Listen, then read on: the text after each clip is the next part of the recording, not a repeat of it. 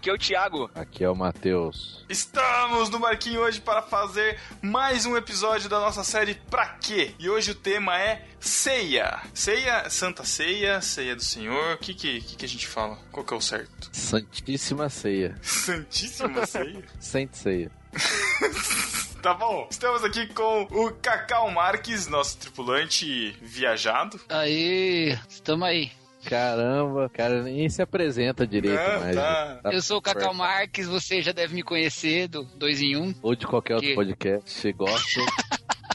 Mentira. Que é? Do 2 em 1 um, não, cara. Você é do No Barquinho. Que isso? Também, cara. Eu- Também não. Aqui você é tripulante, você participa. Não precisa falar de onde você é, cara. Você está no seu podcast. Ah, é meu? Ah, então beleza. Seu sem vínculo empregatício. Bem claro. E também estamos aqui com Everton, lá do GraçaCast. Fala galera, vocês viram a emoção do Pedro pra me anunciar assim, né? Chega, ele perdeu a fala, mas. Enfim, é uma honra estar com vocês aí dando um barquinho aí. Acho que acho não, é a primeira vez que eu tô aqui com vocês. Não é. Não é a primeira vez. Né, ele já esteve na confraria, mais um episódio, né? Certinho. A gente tava. Só, só faltava. Não pior, não, pior que ainda falta o Franklin, né? O Franklin ainda não participou, né? Finalmente alguém com conteúdo do Achando Graça. É, o Franklin tinha conteúdo, né? Mas ele perdeu depois da dieta, né? Nossa, meu Deus. Eu achei engraçado pra caramba, mano. a gente percebeu, cara.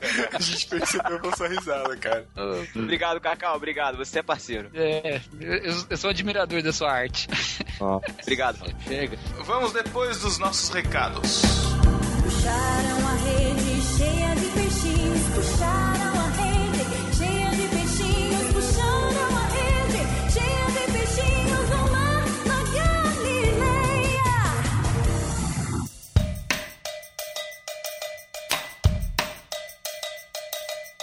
Matheus, recadinhos rápidos antes do pessoal curtir o podcast. Qual a novidade da vez? Mais um grupo do No Barquinho? Mais um grupo. Não sei pra que tanto grupo, cara. Pelo Quer amor grupo, de toma grupo. Se reclamar, vai ter mais dois. Nossa, meu Deus do céu. Agora é o grupo no nosso famoso Telegram. Exatamente, você escutou do Telegram lá no podcast de Top 2015, né? Criamos um grupo no Telegram. Então agora você quer conversar diretamente com a gente, o pessoal falava, ah, não tem grupo no Zap Zap. Não, Zap Zap é coisa do passado. A moda agora é Telegram. Cara, a vantagem que a gente já falou mil vezes é que o Telegram tem pra desktop. Então pra gente é mais fácil interagir durante o dia do que ficar no celular, né? Exatamente. Mas enfim, é o mesmo número do Zap Zap, que vocês já deveriam conhecer, mas se não conhecem, é aquele 19 988 36 1707. Vou falar de novo. 19 988 36 1707. Tá na barra lateral do site, se você quiser, vai lá, Isso. você não se perdeu, né? Então, Adicione o contato no Telegram, porque se você não adicionar, a gente não consegue colocar no grupo. E manda uma mensagem falando: Eu quero participar do grupo. Pronto. Exatamente, já rolaram várias discussões ali, o pessoal já tá fazendo novas amizades. Ainda não rolou nenhuma paquera pro Thiago, mas continuamos na luta, né? É, é, quem sabe, né? Até o final do ano. Exatamente. A gente também tem agora as nossas listas de música no Spotify, né? Então a lista desse episódio já vai estar aqui na postagem, que você vai poder conferir. E também esse grupo do Telegram tá tão famoso que a gente já fez uma lista de música do grupo. Então todo mundo tá indo lá, adicionando as músicas lá. Então se você tiver com vontade de escutar a música, a própria Jaque definiu. Vai de canto gregoriano a metal pesado em dois segundos. Então curte lá, vai ter as músicas de todo mundo do grupo lá. Vai estar o link aqui também. Certo? Certo. E na próxima sexta, o que que tem, Matheus? Tem uma deriva especialíssima, hein? Especialíssimo, é uma data muito importante para nós Qual cristãos. que é a data? É a data do. Sexta-feira do bacalhau. É. Sexta-feira do bacalhau, ótimo. Católicos ofendidos agora. Caraca, mano. Ai, ai, ai. Confira aí o A Deriva na sexta-feira e Santa. Espere. Isso, na sexta-feira santa. E espere, porque vai ter bênção dobrada. Só isso que eu digo. Isso, e Então- eu te digo assim: sexta-feira, santa. Cuidado com a vírgula. Que? Sexta-feira. Nossa, Santa. aquela. Nossa, mano, péssimo. Nossa, que horror. Vamos pro podcast, vai. Pega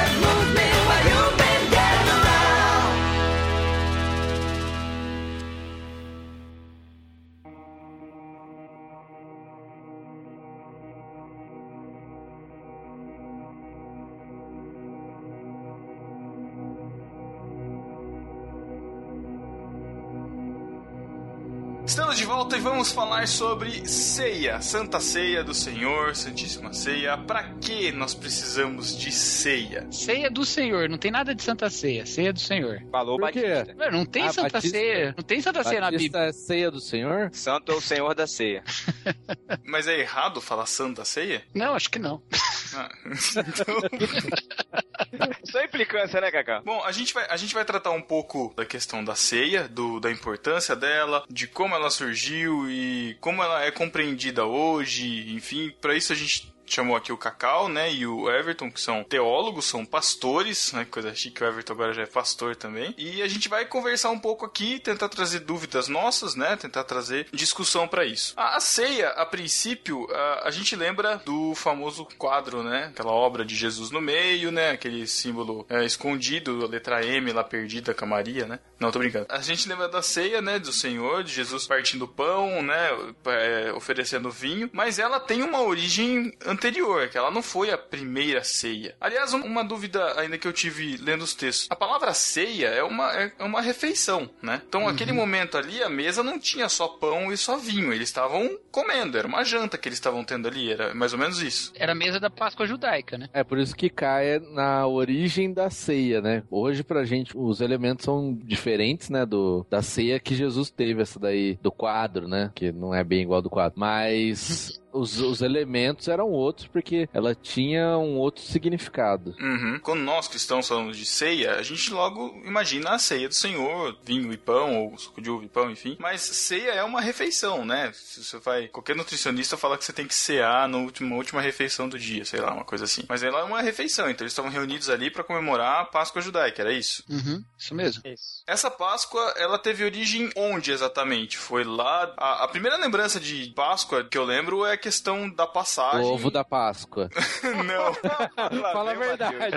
Fala a verdade. Ele só pensa em comer besteira, cara. Ele só pensa em coisa gordurosa. Impressionante. Não, eu lembro da passagem porque eu fi- eu fiz, uma relação na minha cabeça que é por causa da passagem do anjo, né, que matou os primogênitos lá no Egito, quando o povo tava cativo lá no Egito, né, em Moisés. É, é, é a minha lembrança que eu tenho, cara. É a partir daí, ou tem uma origem anterior ainda a isso? Não, a partir da, da saída do povo do Egito, né? Deus mandou a galera reunir todo ano pra comemorar, né? Essa, pra lembrar essa saída, não é isso? Não é a saída não, porque se a gente pegar lá em Êxodo 12, ele vai estar falando, Deus vai estar dando as instruções naquele momento antes da última praga, né, que era a morte dos primogênitos. Então, era para eles lembrarem disso, que o anjo passou e tinha o lance da- do sangue nos umbrais, né? E o anjo passou e eles foram poupados. É esse ponto da Páscoa. E depois disso, aí começa a festa dos pães ázimos, se não me engano, né, que aí dura sete dias. O foco principal dessa saída aí é justamente também o fato do próprio Deus né, ter retirado eles ali poderosamente do Egito. E aí então a, a Páscoa, essa, essa lembrança, era uma libertação de Deus da opressão do faraó e da escravidão que eles viviam ali. Então tem essa, esse foco nesses dois itens. Só pra lembrar como que foi, Deus deu instruções a Moisés, falou que eles deveriam matar um cordeiro é, e passar o sangue nos umbrais, e o cordeiro ia servir, depende do tamanho da família, era isso? Mais ou menos? Como era isso, Matheus? Dependendo do É. tamanho da família, eles iam ter que juntar a família, Isso. Dependendo do cordeiro, né? Era um cordeiro ou um cabrito, de acordo com o tamanho da família. Se fosse o animal fosse grande, era pra chamar a família do vizinho e assim vai, né? Isso era interessante, né? Já, já dá a ideia de compartilhar, né? De você Uhum. ter a comunhão Sim. com o outro. Isso é bem interessante. Já lá, lá antes de tudo, antes de Jesus estabelecer, já, já começava a ver essa questão da comunhão. Interessante. E até já entra também a questão da, da santidade do. Da questão da santidade, né? Porque o animal ele tinha que ser é, macho de um ano, sem defeito, e aí já entra a questão do sacrifício, né? E o sangue ia ser passado nos umbrais, e aí eles seriam poupados, né? Então já, já a partir daí já também tem a consciência do, do sacrifício do animal, que depois vai significar o sacrifício de Cristo, né? Só pra deixar claro, o sangue no umbral foi só lá na praga, né? É isso. A, a prática de sacrifício de animais durou até quando? Até a queda do templo, Hum. depois de Cristo. Quando o tempo É, caiu, porque- essa prática parou. É, porque aí, ano a ano, né, eles iam comemorando Pessah, que é como os judeus chamavam, que era essa lembrança, e a Páscoa, né? Até acontecer a destruição do templo, né? Agora, eu não sei se depois eles continuaram, se eles continuam. Não, até hoje, né, eles celebram, né? Não, é, mas não tem sacrifício mais. É, qual É, a razão pra não ter mais sacrifício? Porque, Porque o não tem mais sacrifício onde- só podia ser no templo, né? Ah, não tem mais o tempo, então não tem mais sacrifício. É, não, mas espera aí, são duas coisas diferentes. O sacrifício não era na Páscoa. Não, não, a gente, a gente tá só pegando essa questão de, de que na cultura, dentro da cultura religiosa lá de Israel, existia esse costume de matar animais, né? Isso já era Uhum. instituído por Deus, já até pra questão da, dos pecados, né? Do povo. Mas não. Isso isso aí não era no. Bom, tudo bem, tá certo. não, são duas coisas diferentes, é bom a gente não confundir, É. né? É, Uma é coisa era pela expiação dos pecados e a outra é essa que Deus mandou especificamente pro anjo da morte, certo? Não, o que eu tô dizendo é o seguinte: instituída a Páscoa, a Páscoa não era a data do sacrifício anual, entendeu? Uhum, uhum. O Isso. sacrifício É. anual era no dia do sacrifício, né? Que É, era por- pra e- perdão dos pecados de todos. Até porque o sacrifício que era feito era com um animal, que aí quem ia se alimentar eram os sacerdotes, né? No caso aqui da Páscoa, quem se alimenta são as próprias pessoas, né? Mas tem, é lógico, tem esse conceito de Cristo ali. Tanto é que quando a gente for entrar pra falar da ceia, a gente vai ver como que ele ressignifica esses elementos, né? E os elementos lá eram pães, pães asmos que chama, né? E erva- ervas amargas. Ervas amargas. E, o, e a carne do animal morto nesse dia, certo? Tinha o vinho, tinha massa de. não sei de que raiz que era. Como se fosse uma batata, mas não era uma batata. Era com maçã, com várias Tinha coisas pi- assim. Era pra representar a argila com a qual eles faziam o- os,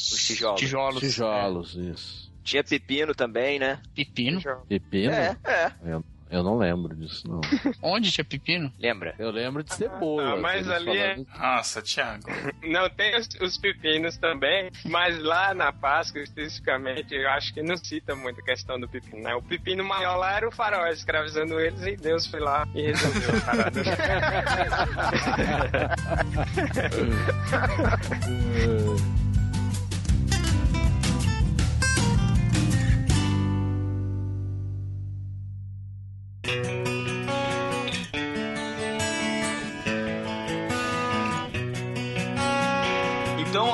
Páscoa, todo mundo ia lá e comemorava. O sacrifício anual de expiação de pecados era um sacrifício específico que era feito no templo por um sacerdote, certo? Era o dia do perdão. Isso. Na ocasião que Jesus foi lá e chutou todo mundo do comércio lá no templo, que estavam vendendo animais e tal, eu já escutei uma interpretação de que ele se revoltou assim porque as pessoas estavam vendendo material que seria usado para prática do perdão dos pecados, ou seja, estavam vendendo perdão, vendendo como se fosse isso. Tá, tá correto isso? Na verdade, o que acontecia ali no templo? Como as pessoas vinham de várias partes, né, do país, e como e não tinha transporte naquela época, então elas vinham a pé, e era complicado trazer um animal, porque tinha que trazer um animal sem defeito, e ele tinha que vir todo o caminho, né, e dificilmente ele ia chegar vivo, podia acontecer algum problema ele morrer no caminho. Então o que acontecia? Os sacerdotes começaram a vender animais, teoricamente os animais já abençoados por ele, por eles, né, animais puros, para que as pessoas pudessem oferecer como sacrifício lá no, no altar. Só que o que acontecia? O problema maior era que os sacerdotes não era nem vender, é que eles estabeleciam o preço que eles queriam, sabe? Tipo assim, a pessoa chegava com o animal dela e falava: ah, esse animal não tá bom, porque o sacerdote que tinha que aprovar. Então, você tem que comprar esse animal aqui. E aí, como as pessoas vinham de vários lugares com moedas diferentes, eles estabeleciam a cotação que eles queriam né, nessa moeda, estabeleciam o preço que eles queriam. Então, eles começaram a roubar e fazer comércio de algo que era feito com uma, uma celebração do perdão, né? Desse perdão de pecados, né? Ah, Isso pode acarretar a perda do sentido também do que Deus ensinou, né? Sim, perdeu o sentido, né? Virou É. um comércio. Hum, entendi. E isso não tem nada a ver com a Páscoa. porque- Não, não tem a ver com a Páscoa,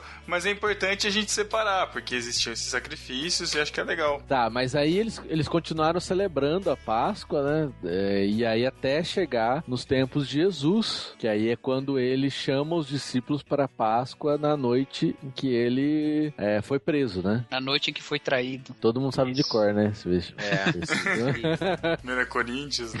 Informação- é uma informação importantíssima que a gente às vezes deixa passar passar batido também. Pode trazer uma, uma aplicação muito, muito legal pra gente. Aplica, pô. Não, a, a que- a questão dele, dele cear, a Bíblia faz questão de registrar de que isso ele ceou com os discípulos na noite em que ele foi traído. Foi uma noite de. ele- que ele passou por uma, uma luta, vamos dizer assim, uma- por uma provação, mas mesmo assim, ele não deixou de comungar com os discípulos dele, não deixou de comer junto, entendeu? De estar junto. Isso é, isso, isso é um, um- um ensinamento que pode ficar pra gente. Muitas vezes quando a gente passa por tribulação, por provação, a gente não se importa em se reunir, só vai quando tá tudo bem. É que esse elemento é especialmente destacado nessa cena da ceia, né? Jesus fala que quem o trairia era quem mete a mão comigo no prato, né? Que dá uma ideia de que Judas estava sentado próximo de Jesus. Uhum. E possivelmente Judas de um lado e João do outro, né? Porque João reclina, né, a cabeça pro peito de Jesus, né? Então, possivelmente Judas de um lado e João do outro. E esse era o sinal falando que era Judas que ia traí-lo, né? Então, essa proximidade com o traidor é destacado mesmo. O Thiago tem toda a razão, né?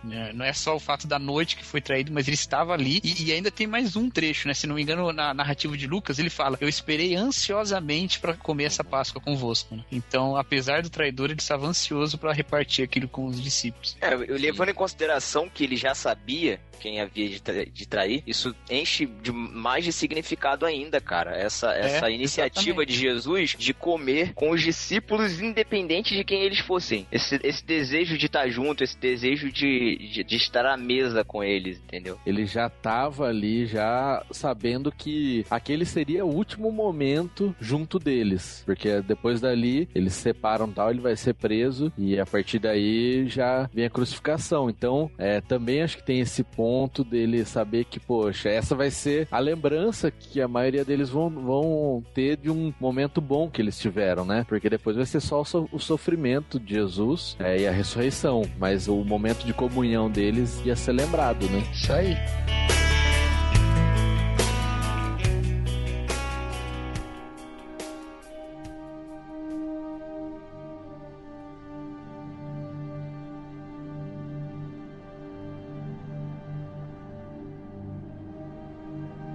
Durante a ceia, né, e Jesus ele faz o discurso que todo mundo conhece, né? Este é o meu corpo, né? Que parti, tomar e comer, Não, este todo mundo conhece, não. Explicar Porque, não, tem algum. tem- a gente tem ouvintes que não são evangélicos, né?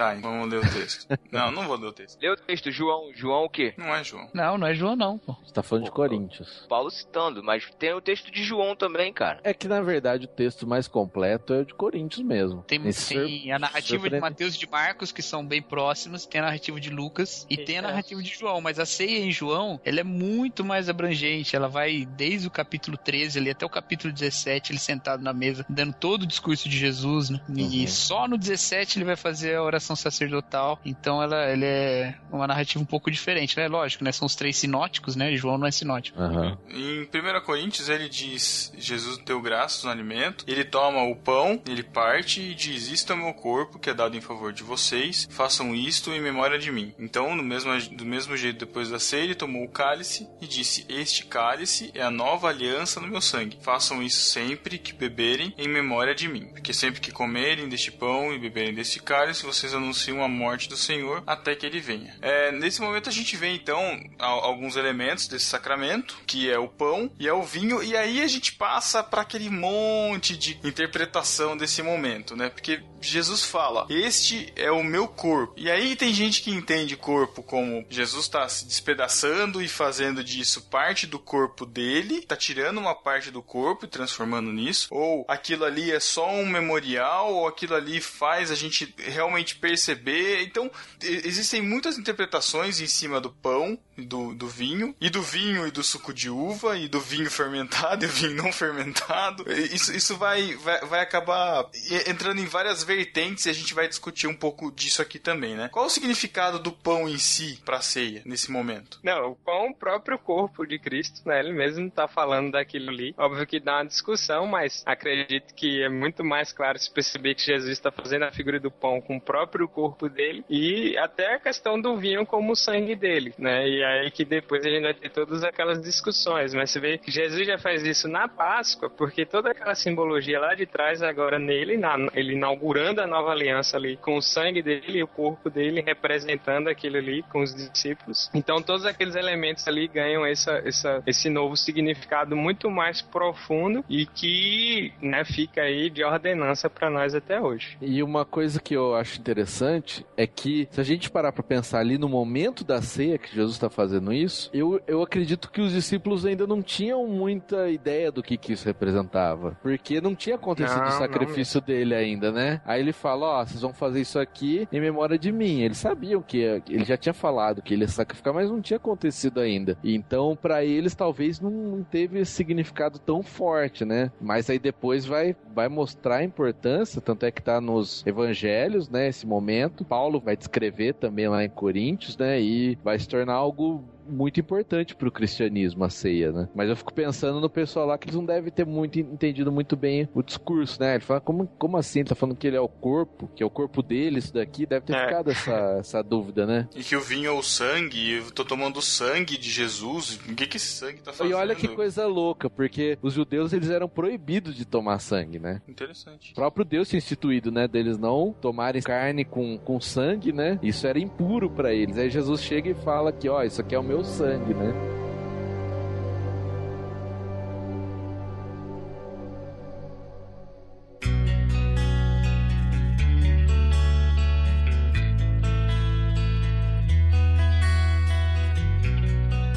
Estudo uma vez de uma, uma irmã que falava sobre a ceia lá na igreja e ela é filha de judeus. E ela disse que existia um costume na época, é, lá em Israel, nessa mesa, ela explicou como é que era a mesa, né? Muito importante falar do, do formato da mesa, porque normalmente quando a gente fala mesa, a gente imagina a nossa mesa hoje, que a gente senta em volta, né? Com os pés pra dentro da mesa. A mesa lá em Israel, as pessoas se reclinam, ela é baixinha, né? Ela tem mais ou menos a altura do cacau, a mesa. É. Ah, eu também, esqueci que eu sou baixinho.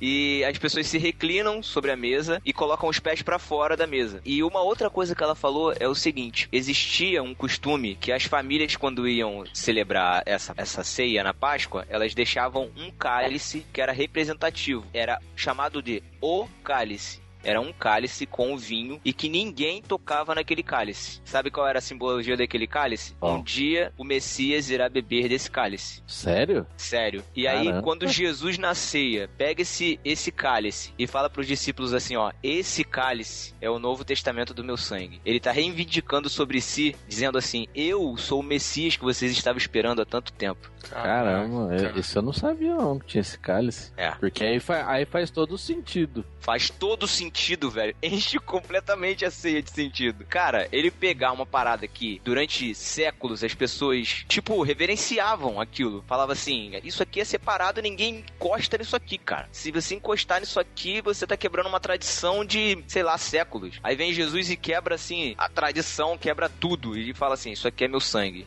Entendeu? Então existia um significado pra ele pegar o cálice e dizer o que ele falou. Mas, mas eles tiveram essa dimensão, é, esse, esse- essa compreensão no momento? Provavelmente, É, se era- se provavelmente algo sim, né? né? Se era algo da cultura, provavelmente sim. Caraca. Bom, Mas, de informações qualquer forma- dessa qualquer- irmã, filha de um judeu, de judeus que foi lá na igreja ministrar o estudo. É, mas, mas de qualquer forma, acho que é um choque pra eles ali, né? Naquele momento. Uhum, Porque uhum. é, até quando ele fala do corpo, né? Que ele tá simbolizando quando ele parte o corpo, que é o corpo partido por causa de nós, né? Por causa dos nossos pecados. É, e eles não, ainda não tinham passado por isso. E eu acho que depois ele é que deve ter caído a ficha assim mesmo deles, né? Até porque a próprio Pedro vai lá e tenta resgatar Jesus, né? Quando, ele corta a orelha do centurião e tal. E, então acho que eles ainda não tinham toda essa dimensão, não. É, eles vão ter uma dimensão maior depois da ressurreição. Aí tem aquele período que Jesus passa ali, uns 40 dias com eles, dando umas aulas e tal, e o Espírito capacitando eles. Mas acho que até o momento eles ficavam meio chocados e meio assim: nossa, o que é que Jesus está planejando aqui? Agora, dá essa É. impressão quando você lê os evangelhos. Você vê que eles não tinham mesmo a dimensão que quando Jesus morre na cruz, eles meio que voltam a fazer o que estavam fazendo antes, né? Voltam a pescar. Isso. Meio que, ah, acabou, né? E aí, essa parte que você lembrou que quando Jesus volta e passa mais um tempo com eles depois da, da ressurreição. Então, é, realmente eles não tinham noção ainda de tudo, né? Isso aí vai ser revelado e acredito que revelação maior vai ser no Pentecostes, né? Com a, com a descida do Espírito Santo, que aí sim eles são revestidos e passam a ter um- esse entendimento maior de Cristo, da obra, né? Que ele fez. Ah, Matheus, eu acho que antes, cara. Tudo bem, é, não, não tirando o significado de Pentecostes que você falou agora, mas eu acho que antes já houve uma revelação. Presta Sim, bem com atenção. Jesus, Eu- quando ele volta, né? É, eu queria chamar atenção para a questão do partir do pão que Jesus faz. Tem um significado muito grande ali que eu acho que a gente às vezes explora muito pouco, até mesmo nas nossas próprias ceias. Por quê? Se você for ver o relato de. Se vo- você for ver lá o que Paulo escreve em 1 Coríntios 11, ele vai dizer que Jesus, tendo dado graças, partiu e disse: Tomai e comei. Então eh, Jesus ele tinha muito esse, essa mania de, de partir, de dar graças e partir. Você vê isso, ele fazendo isso na multiplicação dos pães, você vê ele fazendo isso na ceia, e logo depois que ele ressuscita, lá no caminho de Emaús, os, os discípulos que estavam lá, que ele caminhou durante muito tempo e ninguém reconheceu, a Bíblia vai contar em Lucas que ele só é reconhecido depois que ele vai sentar à mesa com os dois, quando ele é convidado para comer com eles, e ele dá graças e parte, então os seus olhos são abertos. Então essa questão de dar graças e repartir tem um significado muito grande, cara. Jesus era reconhecido por isso. É, Tiago, é importante mencionar também, assim, né, que essa questão de você convidar alguém para jantar na cultura judaica, isso expressava muito a questão de comunhão, quando você levava alguém em consideração ou você tinha aquela pessoa como um grande amigo seu. Então, sempre você vai ver Jesus nesses momentos de comunhão com os discípulos, inclusive depois de Atos, ele junta ali com eles novamente demonstrar isso. Então, juntando com o que você falou, é bem interessante ver a- o quanto Jesus fazia questão de demonstrar essa comunhão com os seus. E aí ele usa também essa figura da ceia até na volta dele e tal. Uhum. E é interessante também que nesse momento aí da, que Jesus ressuscita e volta com eles, ele cria o Macfish, né? Putz. Você já fez essa piada. Porque eles comem o pão e o peixe. Nossa, Matheus. Vendo aí, ó, dois mil anos já, e o McDonald's. Cara, O McDonald's tá pagando royalties até hoje a Jesus por causa disso. vai dando ideia, vai dando ideia. Vai ter gente querendo fazer ceia com Macfish e suco de uva do McDonald's já.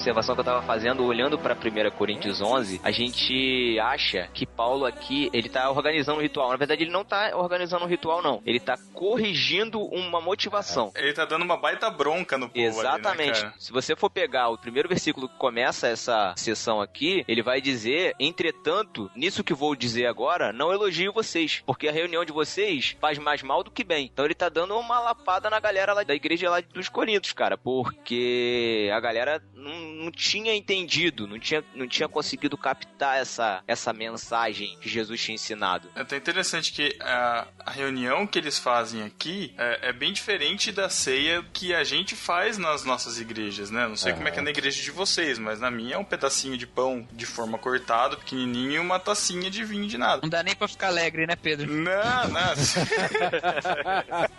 E não enche nem o buraco do dente também, cara.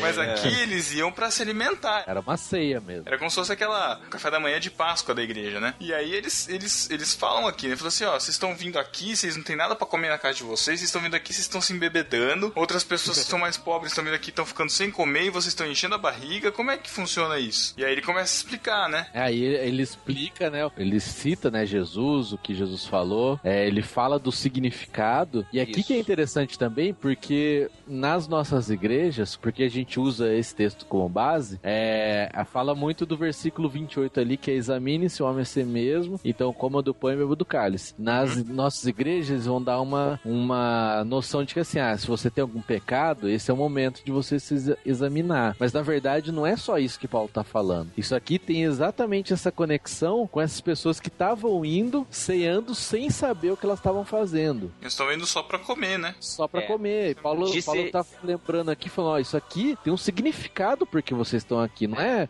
De Não é que nem a gente falar, ah, vamos, vamos pedir o, é, vamos pedir perdão dos pecados. Não é, não é isso. Você tá- Você tem que fazer É. com consciência. Por quê? Você fazendo isso, você transforma um evento coletivo num evento individualista, onde cada um se preocupa com seus próprios pecados e com sua própria salvação, e não com o outro, não com alimentar o outro. O que Paulo está querendo dizer é exatamente isso. Olha só, Jesus quando pegou o pão, ele deu graças e não comeu, ele deu graças e partiu. A gente está dando graças e comendo. Uhum. Tem duas coisas aí, né? Uma, essa questão da, do examine-se a si mesmo, né? Envolve sim o exatamente isso que você falou, né? A motivação e a questão do, do compartilhar. Paulo vai recorrer à questão da ceia para resolver um problema que é mais profundo até do que esse comer muito e beber muito, porque esse comer muito e beber muito é a expressão da desunião que a igreja já tinha. Sim. Então ele vai da ceia corrigir esse efeito que é de uma, de uma, uma motivação mais profunda ainda, né? Então ele vai, vai, vai trazer a ideia da unidade. Mas envolve também, lógico, o reconhecimento dos pecados individuais também, né? Por causa da ideia do, do corpo santo de Jesus Cristo, da ideia de ser tomado um corpo sem fermento, uma vez que o fermento simbolizava o pecado. Então essa toda essa ideia vinha junto, né? Por isso que ele fala para não comer indignamente, né? Mas com certeza o ponto principal aqui de Paulo é essa questão mesmo da união. Agora a questão de ser uma refeição pode ser que eram duas coisas que aconteciam no mesmo momento, vamos dizer assim. Então tinha uma refeição e tinha um momento da ceia, ou antes ou depois ou durante parava e fazia ceia e continuavam comendo. Que pode ser uma referência às festas de amor que estão lá em Judas versículo 12, que depois tem algumas menções em textos da igreja primitiva também de que essas festas do amor aconteciam. E aí era uma, uma, uma comilança mesmo, né? Diferente daquele momento específico que Jesus dá o pão e o vinho simbolizando é, é, o seu corpo e o seu sangue, né? Então, de qualquer forma, o problema aí com certeza mais profundo é esse mesmo, né? A desunião, comer muito, encher a cara e tal, e o outro chegar a não ter mais nada.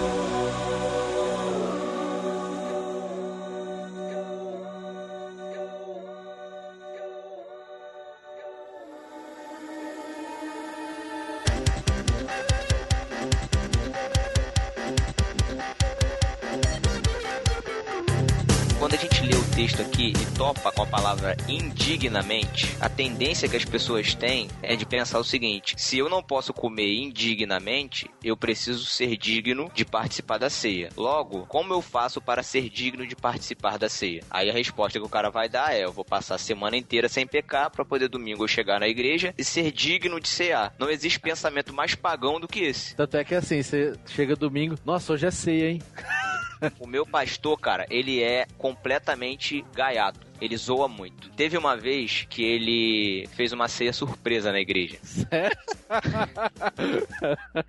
Aí o filho dele, que é guitarrista, toca comigo lá, falou assim: Ih, caraca, neguinho tudo pedindo perdão agora. Muito errado. Neguinho né? tudo correndo Ô, pra pedir Thiago. perdão. Por isso que a expressão Santa Ceia ou Santíssima Ceia, ela vem para dentro do meio evangélico por causa dos crentes que vieram do catolicismo, que valoriza mais o ritual da ceia, os objetos da ceia, do que o próprio significado dela. Então vem com essa noção de que isso acontecia ainda muito em igrejas no passado, eu falo do meu caso que sou batista, aí alguns irmãos, na semana da ceia, se abstinham de sexo e aí resolviam pedir perdão por um monte de coisa, fazia jejum, era toda uma preparação para participar da ceia no domingo. Eu fico imaginando uma ceia surpresa igual essa que você falou.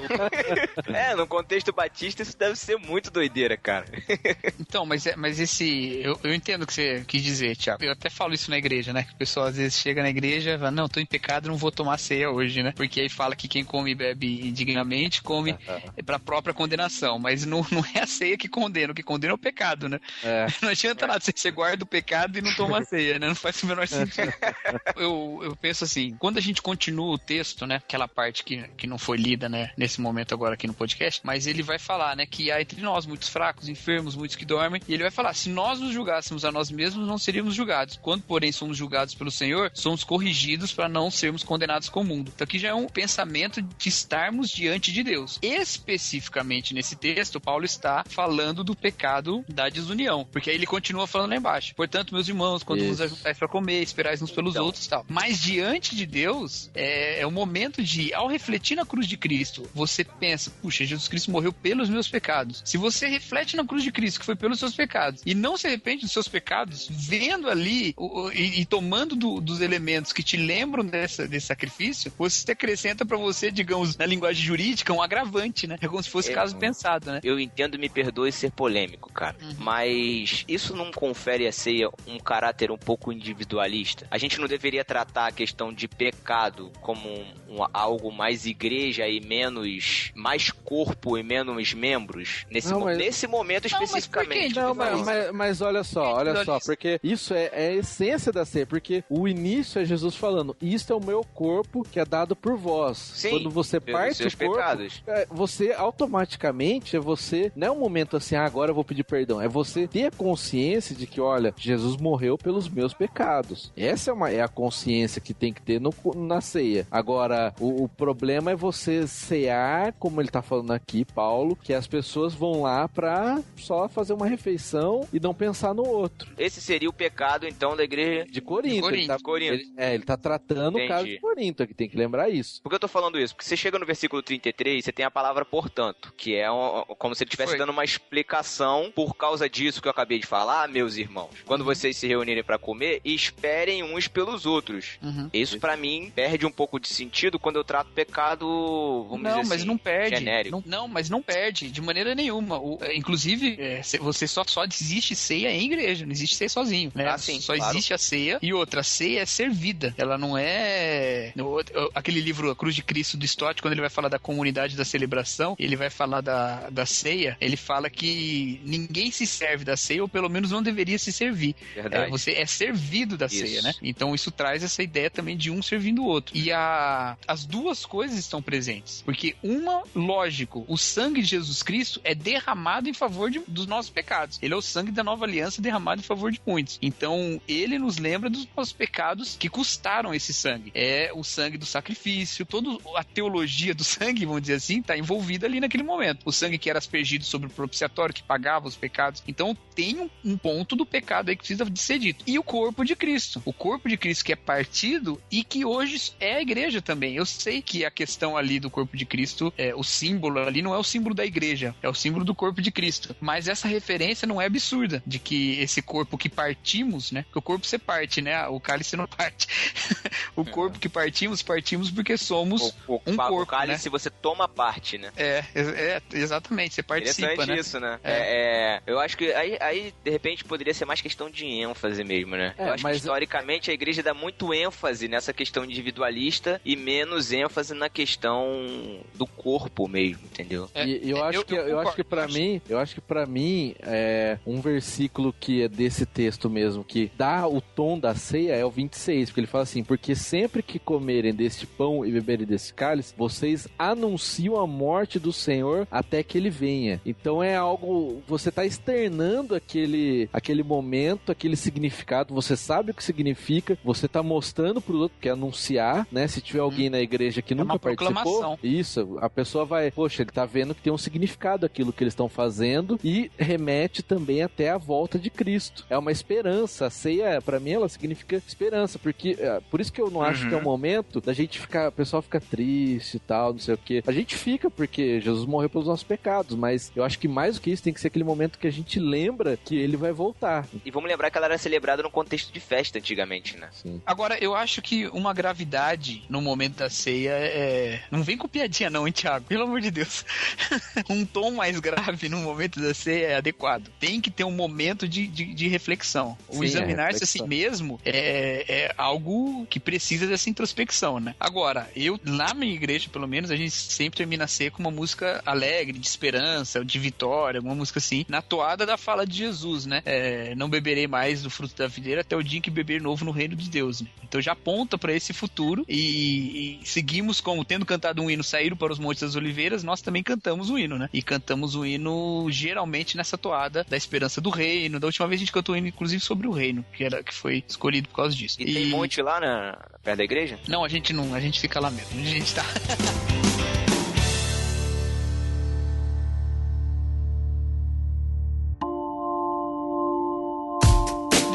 Negócio aqui. Vocês estão falando aí, né? Puxa, uma proclamação, fala da esperança, fala do pecado, fala do corpo. A ceia ela era a celebração mais importante da igreja primitiva e é a celebração mais importante da igreja hoje, porque ela contém toda a proclamação da, da essência do evangelho, que é a cruz, a morte de Jesus Cristo pelos nossos pecados, a ressurreição. Então a essência do evangelho está ali. O meu pai tem uma prática na igreja, eu não sei se ele continua com essa prática, agora não frequento mais a igreja dele, né? Mas na época eu frequentava, de todas as vezes que tinha culto de ceia, ele pregava, o momento da pregação, não o momento da ceia, mas o momento da pregação, ele pregava é, em focando uma questão que a gente aprende com a ceia. Então, por, por exemplo, é, ele chamava essa série de cenas da ceia. Não sei se chama ainda. Aí ele falava, por exemplo, uma cena de esperança. Então ele ia focar só a questão da esperança Uhum. presente na ceia. Uma cena missionária. Então ele ia focar só a questão da proclamação, por exemplo, da morte de Cristo. E fez isso por anos, um tempão assim. E sempre. Eu acho que se ele juntar, cara, deve dar dezenas de mensagens com mensagens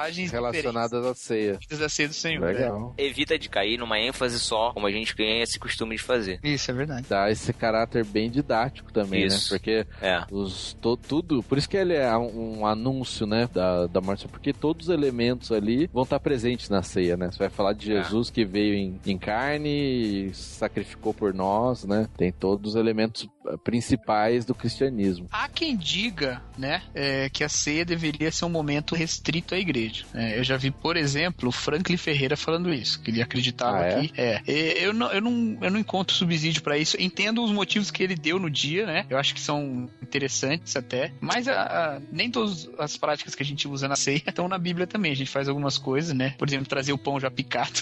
não tá na É, Bíblia e- também, né? é, exatamente. Então- Isso perde o sentido pra. Eu, eu de verdade, perde um cara. eu pouco, implico perde com um isso pouco, porque eu, é. eu acho que perde o sentido. É, mas se a gente lembrar, eu vejo alguns pastores que fazem, por exemplo, né? Eu sei que tem gente que não gosta, talvez o Matheus não goste e tal, mas tem pastores, exemplo. Cacau sempre com receio. Preconceito, né? Não, porque o Matheus não gosta do que se repete mecanicamente, né? Acho que ele tem razão nisso. Cara, como que você sabe disso? Porque você fala, pô. Ele ouve no barquinho, Matheus. É, da mesma maneira que o Pedro sempre sabe as piadas que o Thiago vai fazer, cara.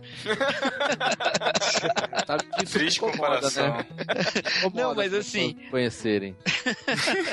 Mas ah, tem alguns pastores, por exemplo, que fazem, ah, trocar o cálice, né? Ah, troca o cálice, então pra dar essa Ah, ideia de um servir o outro, igreja. né? Eu acho bonito desde que você não transforme isso em mecânico, né? É, eu não, fa- não isso. costumo fazer isso na minha igreja, acho que eu fiz uma vez, mas não é uma prática que eu costumo adotar. É, mas acho interessante você conseguir dar essa, essa ênfase, né? Agora, esse negócio da proclamação, não é só essa proclamação é missionária, ela é a proclamação do evangelho também, uma espécie de uma pregação, né? Ali no momento da- do culto, né? Um, um lembrar coletivo da essência do, do nosso Sim. evangelho. Bom ponto, Cacau. Você falou uma coisa interessante. E a gente tem, a gente tem isso também na igreja. A gente acha que evangelho é só pra quem tá lá fora, né? A gente não prega evangelho pra crente. A gente prega evangelho só pra quem não é crente. Quem é crente não precisa mais ouvir o evangelho. Claro que precisa. O Lloyd Jones, no, no livro dele sobre pregação, ele fala que na igreja dele ele sempre pregava um sermão evangelístico à noite. E tem muita gente que não gosta disso, eu particularmente não gosto também, mas ele falou que, mesmo sendo um sermão evangelístico, volte meia os crentes se convertiam. Então, então é bom manter essa prática.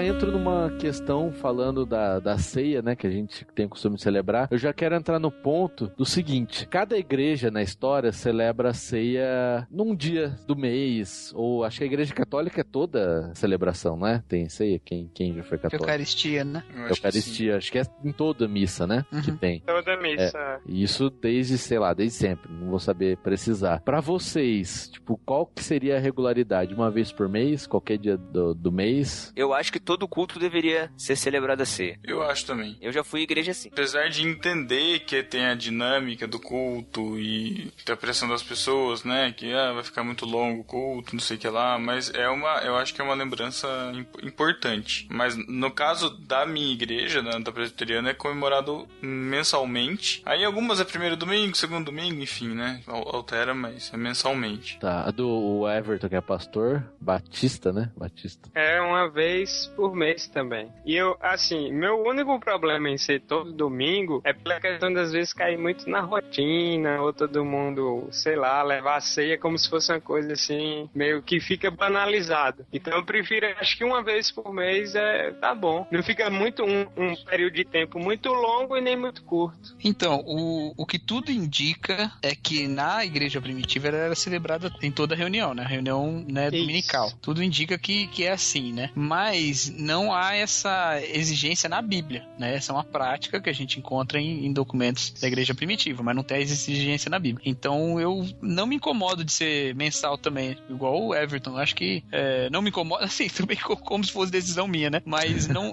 pensando assim do ponto de vista da edificação, não enxergo que isso traga uma, um problema para a edificação da igreja você fazê-la mensalmente, né? Mas isso é uma coisa que vocês poderiam, como pastores, eu sei que o Cacau é titular o Everton é auxiliar agora. Talvez o Cacau, como titular, você teria autonomia, o Everton também pode falar da igreja, se o pastor teria autonomia de, ah, eu quero que seja todo domingo. Eu sugeri, né? Depende muito de como a igreja se organiza, né? Algumas são mais centralizadoras, algumas são mais, né, congregacionais. É, eu poderia, sim, sugerir levar a igreja a pensar nesse, nesse aspecto, mas acho que eu, pessoalmente, não, não adotaria, é, não decretaria isso na igreja, né? Passaria pela Assembleia. Mas isso aí varia muito de igreja para igreja, né? Diz que a igreja do Mark Driscoll, na época que ele estava pastoreando, era toda semana que ele fazia É. a ceia. é. Eu fui numa igreja aqui em São Gonçalo uma vez, chama Igreja Atos. Todo domingo à noite tem ceia. Como que era a ceia? Ceia mesmo, normal, cara. É, tem o culto, aí no final, depois da Pãozinho e pregação. vinho. Isso, depois da pregação. Vinho tinha...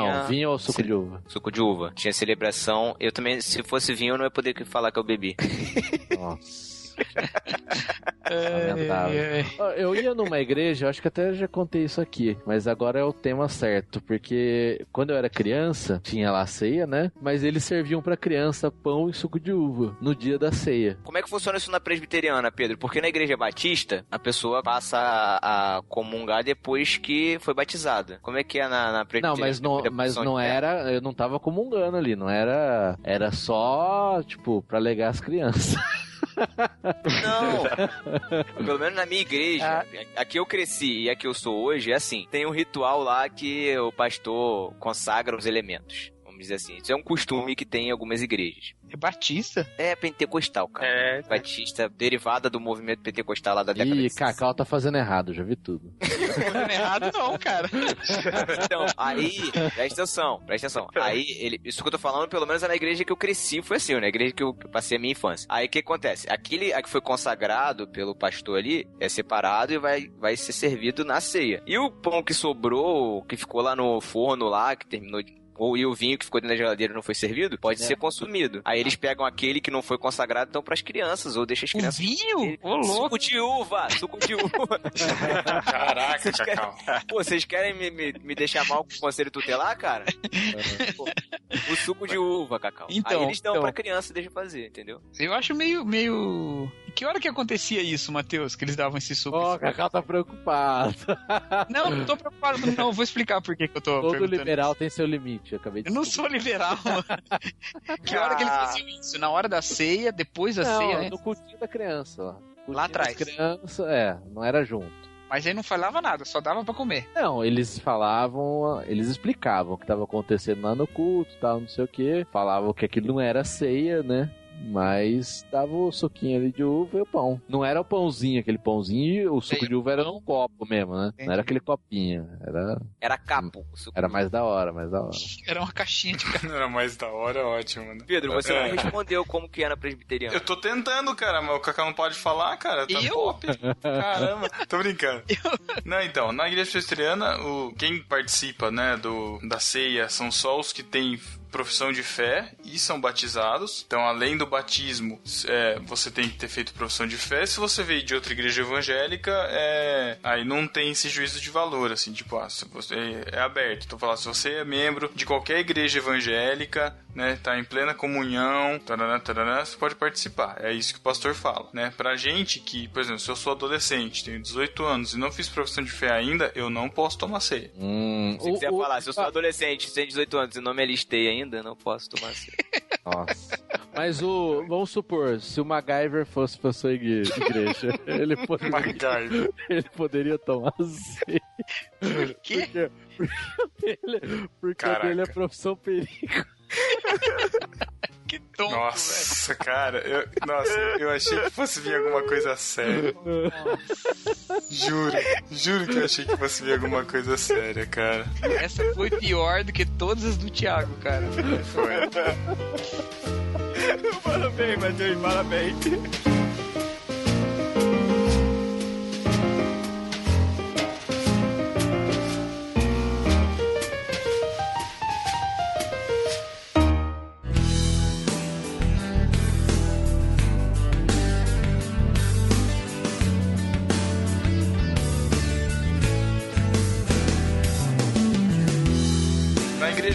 Congregava, tinha um, um senhor muito simples, assim, sabe? Que, que participava e ele sempre ficava de pé na hora que o pastor falava, né? Ele sempre ficava de pé e sempre participava. Os presbíteros sempre davam, davam para ele o pão e o vinho. Só que ele nunca tinha feito profissão de fé, ele era uma pessoa super simples. E aí o, o irmãozinho abençoado do meu lado, ele virava e falava assim: Ah, você acha que tá certo ele tomar ceia? Eu falei assim: Ah, a consciência é dele, né? Ele, ele, tem consciência da fé dele, ele tá consciente disso. Ah, porque eu acho que os presbíteros não deviam dar ceia pra ele, porque ele não, é- não fez profissão de fé. Eu falei assim: Ah, a consciência dele vai acusar, sei lá, né? O que, que vocês acham disso, cara? Porque o- o- pensando hoje, eu já fico assim, mas será que devia mesmo? Mas aí pra explicar pro cabra, entendeu? Eu tenho certeza que ele não, não faz ideia de como funciona a ceia, entendeu? Do que representa exatamente. Aí eu acho que tem diferença de igreja pra igreja. Tem que ver o que, que a igreja considera. Eu não tenho certeza desse tópico na Nazareno, mas se não me engano é só quem é batizado. Entretanto. Eu, particularmente, acho que todo aquele que se entregou pra Cristo tem que tomar a ceia. Porque ele já tem Então. consciência do, do sacrifício. Lógico, ele tá no processo de discipulado e de aprendizado. Mas a ceia já tem o caráter didático. Teoricamente, ele vai entender o que tá acontecendo ali. Se não, tiver, não entender, alguém vai explicar. Uhum. Pra mim, Então. todos os crentes têm que participar. Já que tá falando em caráter didático, então deveria ser servido também pras crianças. Não, mas espera aí. A ceia tem um caráter didático, mas Então, caráter didático. Não, Thiago. Pera aí, tô falando da presbiteriana. As crianças não são incluídas no pacto, elas não fazem parte da aliança e não são os discípulos dos seus pais. Então deveria ser administrado pras crianças também, pra ensinar desde cedo o que, que significa o corpo e o sangue de Cristo. O Thiago não engoliu aquele podcast de batismo ainda.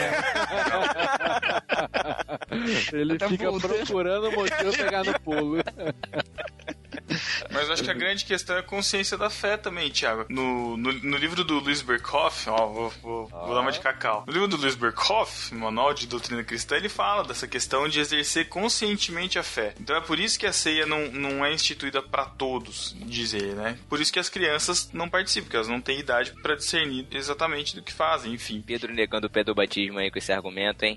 E? Ah, cara, Eu não falei nada. Ainda ele também, também não, eu só tô, falando, só tô usando um argumento contra o próprio presbiteriano. não, pode, pode falar. Corta isso aí do podcast pra brigar de novo por causa disso. Eu não tô brincando, cara, tô fazendo piada, cara. Não, Pô, quem vai brigar são os comentários, não você. Ah, nada, cara. Mas, mas o Thiago sabe que eu, eu não, Não, eu não sou muito, podcast, eu não sou muito a Pedro- favor do pedobatismo. Eu já falei isso. É, então o que você tá, tá falando? O presbiteriano mais batista que eu conheço, cara. Ah, cara. Eu queria ouvir Tá o. Everton sobre isso. É, exatamente, eu também. O que? Sobre?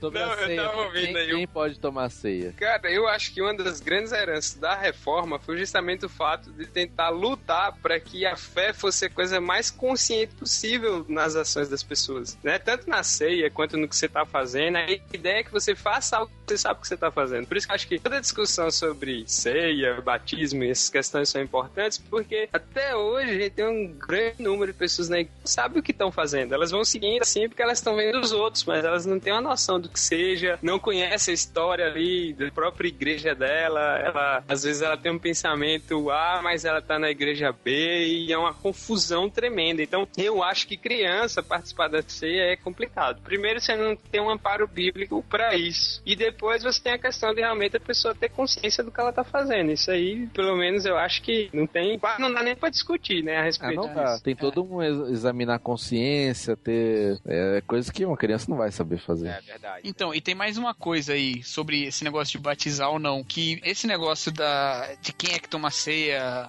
a respeito do batismo, quem não é batizado, tal, tal, tal, que foi a pergunta original lá do Pedro, né? Tem uma coisa aqui em 1 Coríntios 11 que é o julgarmos a, a nós mesmos, né? E isso se faz só numa comunidade que está sob uma autoridade eclesiástica. Então, é fazendo parte do corpo, do ponto de vista, né, digamos assim, faz parte, reconhece aquele como seu corpo, né? Por esse motivo, eu acredito que tem que ser os batizados. Olha Cacau, nunca mais vai chamar de, de liberal. Por quê? Não, mas peraí, então... Agora é legalista, total. Nossa. Não, não é legalismo não, tá na Bíblia. Cacau, acabou de diz- o Cacau acabou de dizer que então as crianças presbiterianas podem participar da ceia. Chega de criança presbiteriana. Você falou que os batizados podem. Deixa as crianças presbiterianas em É. paz, Thiago. Eu vou chamar o conselho tutelar, cara. Você tá Para de muito preocupado molestar as crianças presbiterianas.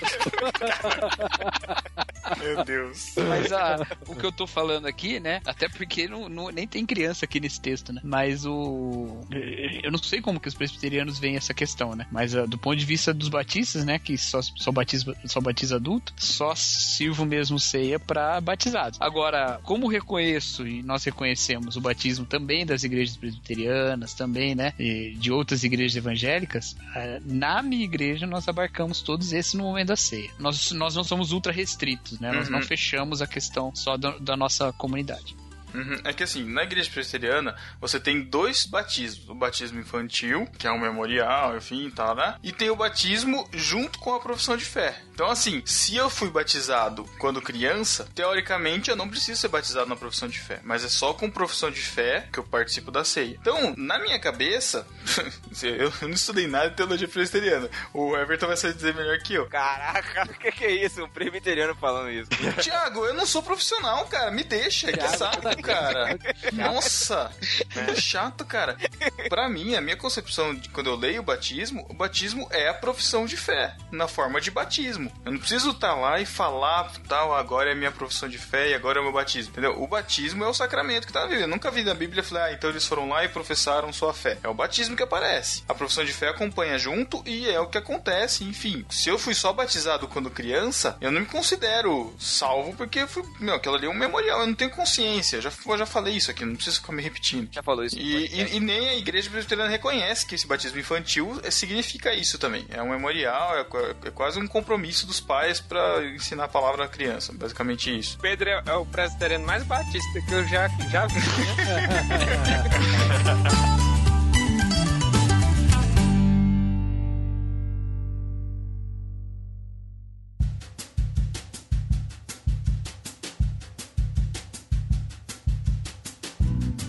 explicar todos os todos os, os pontos aí. Isso. Tem o da Igreja Católica, que é complicado, e os reformadores, né, todos foram contra Lutero, todo mundo, que é a questão da transubstanciação, que ali o pão e o vinho se tornam realmente o corpo e o sangue de Cristo. E aí é um problema, porque você sacrifica, sacrifica Cristo toda a missa, e pior ainda, você já joga a Bíblia fora aí ninguém concordou. Aí vem Lutero para tentar salvar a situação, tem uma influência muito grande do catolicismo, vem com a consubstanciação, que é ali, é, tem a questão do corpo e sangue de Cristo, só que o pão e o vinho não são literalmente, não se transformam na carne de Cristo, né? Então tem toda uma questão mais espiritual aí por cima, mas que também é um pouco complicada, porque para ele você está bebendo o sangue, comendo o corpo, só que de uma maneira, sei lá, meio que espiritual, assim, sabe? Não são os elementos que se transformam naquilo. Né, fisicamente. Aí, é isso. Um beijo, Alex. Sim, alguém?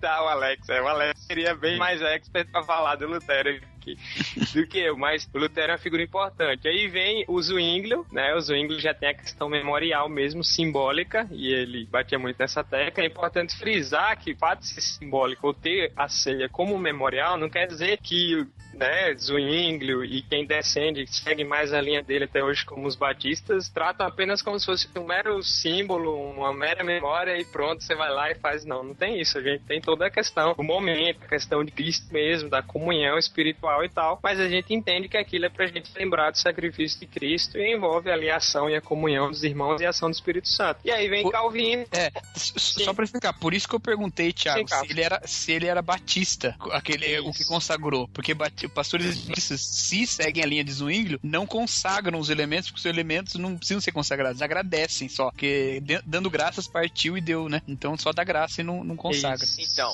Faltou o último aí, né, Everton? Que já tá Calvino. É o importante. Calvino, é que Calvino ele acaba ficando mais famoso na reforma, mas há uma grande influência na- nas confissões reformadas, tanto de Zwinglio quanto Calvino, mas Calvino a gente sabe, né, que é aquele cara que ficou mais proeminente. Então, tinha a presença mística de Cristo, ou seja, é, ali não é nem o corpo, nem o sangue, mas Cristo tá ali por meio dos elementos da ceia você recebe essa graça, ele chamava de meios de graça, que Meio de não graça, né? gostava disso. É, porque ele Zwingli dizia, olha, não é um meio de graça, porque a graça precisa de um meio pra atingir. Enfim, era uma briga deles, né, que perdura um pouco até hoje. Já Calvino tinha essa questão, que por meio dos elementos, você era abençoado ali espiritualmente, Cristo estava presente ali, e você recebia uma bênção por meio daquilo ali. Então a discussão maior entre Zwingli, Calvino e quem segue as duas linhas é essa, e, e aí diferem bastante os dois. Agora eu acho interessante que todos os reformadores, eles tinham em comum a questão de explorar bastante o simbolismo da ceia. né? Vocês falaram hum, algumas coisas, o Zwingli, por exemplo, ele dizia que a ceia ela tinha três ingredientes, que era a questão de uma recordação agradecida por aquilo que Cristo fez, uma reafirmação da fé e uma união com a igreja. né? E aí você tinha um tríplice relacionamento com Deus, com nós mesmos e com o próximo. O Tiago tocou muita questão do próximo e tal, mas assim ainda envolvia esses três elementos. Eu acho bem interessante essa simbologia, simbologia que o Zwingli explorava da ceia, que eu acho bem bíblica. Então, assim, como Batista, óbvio, eu gosto mais do Zwingli e acredito que a posição dele seja que se alinhe melhor, assim, com as escrituras. É óbvio que eu acho que a gente não precisaria brigar por isso, presbiteriano, batista, enfim, mas eu fico com essa mais com essa posição. É, eu, eu confesso que antigamente, até pouco tempo atrás, eu acreditava que. Eu achava que os católicos acreditavam que o, a hóstia virava carne. Você não podia morder a hóstia, né? Você não saiu Não, é, é, não- não morde, né? Mas, mas- essa ideia de que a hóstia de fato virava carne, eles pensavam isso. Eu achava que eles pensavam isso. E o cálice de fato virava o sangue. Né? E aí, é, quando saiu a lei seca, o bispo lá do Paraná, não sei, permitiu que a missa fosse feita com suco de uva, porque tinham, Ó. tinha alguns padres que faziam muitas missas durante o dia e não iam poder dirigir. Aí eu falei, caramba, mas peraí, sangue não tem teor alcoólico? Aí eu fiquei com isso cabeça.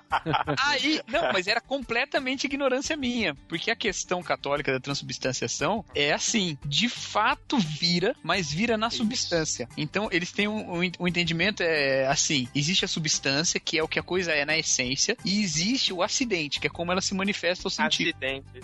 É, Vem então, de Aristóteles isso. é- é- isso, é aristotélico, exatamente. Então que muda a substância, mas o acidente continua o mesmo. Só que aí é o seguinte, a substância, ou seja, a essência dos elementos é trocada. É, deixa de ser essência de pão e essência de cálice, de, de, de cálice não, de vinho, e passa a ser essência de carne e sangue. Na consubstanciação, as duas essências estão juntas. A, a do pão e a da carne, a do vinho e a da... Só que não exatamente da mesma maneira como os católicos, né? O Lutero achava que a transubstanciação era uma coisa muito racional, é, não sei da onde, mas ele achava Caramba. você, você tentava explicar demais, então que não precisava explicar tanto, que a coisa é mais. E aí o Zwingli e o Calvino, o Zwingli é, é simbólico, né? Fácil de entender, né? E o Calvino é essa questão da presença mística, né? Deus, de alguma forma, misticamente está presente ali, né? A diferença de Zwingli pros outros três é que as três são, digamos, sacramentais, né? É. E Zwingli não é. Zwingli não é nada É, sacramental. É, ordena, é ordenança, né? Ordenança, exatamente. É, e os católicos, então, a Eucaristia dos católicos é praticamente um churrasco mal passado, né? Nossa, Nossa, Thiago. Essa piada foi, Foi ofensivo, hein? foi ofensivo. Piada Tá ofensiva. demais. Ele cortou, ele cortou uma piadinha minha de gafe da igreja, cara, porque disse que era ofensivo com os católicos. Eu Não, o Thiago tá ofendendo os católicos e perseguindo crianças presbiterianas. Tá demais. Imagina só, né? Caramba.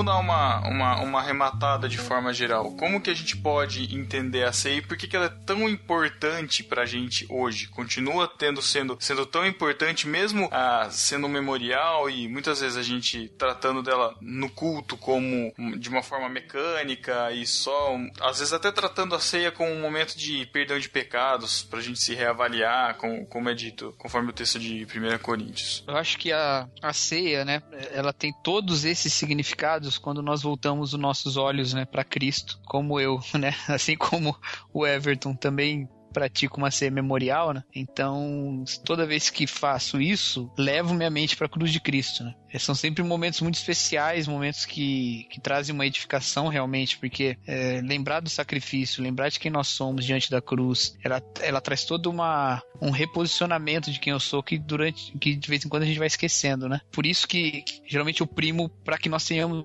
um tempo bem tranquilo de ceia, né? Em que eh, a gente fecha as portas para que quem precisar sair sai, mas não entre até que a gente acabe a ceia, a gente vai pro silêncio e tal e, e, de fato pensamos em que significa isso para nós como corpo, como indivíduos, como eh, família de Deus, né? Eu, eu fico com o final do texto de 1 Coríntios, né? Que diz que por isso, né? Porque não respeitavam esse momento da ceia da maneira como deveria ser, haviam muitos que dormiam, né? E há muitos que estavam doentes e tal, né? Então é de extrema necessidade e importância para a igreja saudável que a gente observe isso com seriedade, né? Uhum. E um ponto importante que pra mim mudou muito quando eu tive a compreensão de que não é o momento que você entra em desespero pra pedir perdão dos seus pecados, É. ou não é o dia que você tem que se preparar, é porque isso vai contra todos os ensinos bíblicos de que a gente tem que viver uma vida santa, independente do momento, né? Mas a ceia, pra mim, passou a ser esse momento especial de realmente lembrar a morte de Cristo e saber que há esperança, né? Porque até quando eu peco, quando eu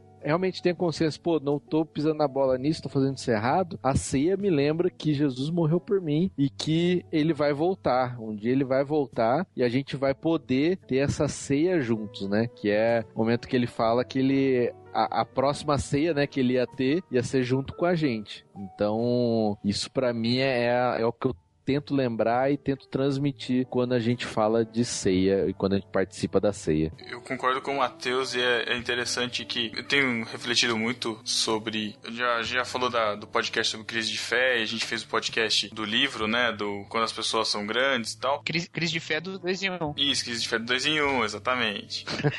Isso me, me alegra muito, assim, pensar na ceia dessa forma, sabe? Porque me lembra de que, apesar de eu ser uma pessoa tão assim, é o que o Matheus falou, ele morreu por mim. É, é uma renovação da fé, é uma, é uma lembrança, é uma alegria, é uma, é uma festa, é uma comemoração. Não é um momento de eu ficar preocupado se, nossa, se Deus me levar na ceia e eu tô comendo errado, eu vou ficar aqui, não sei o que lá. Comendo Sabe? errado.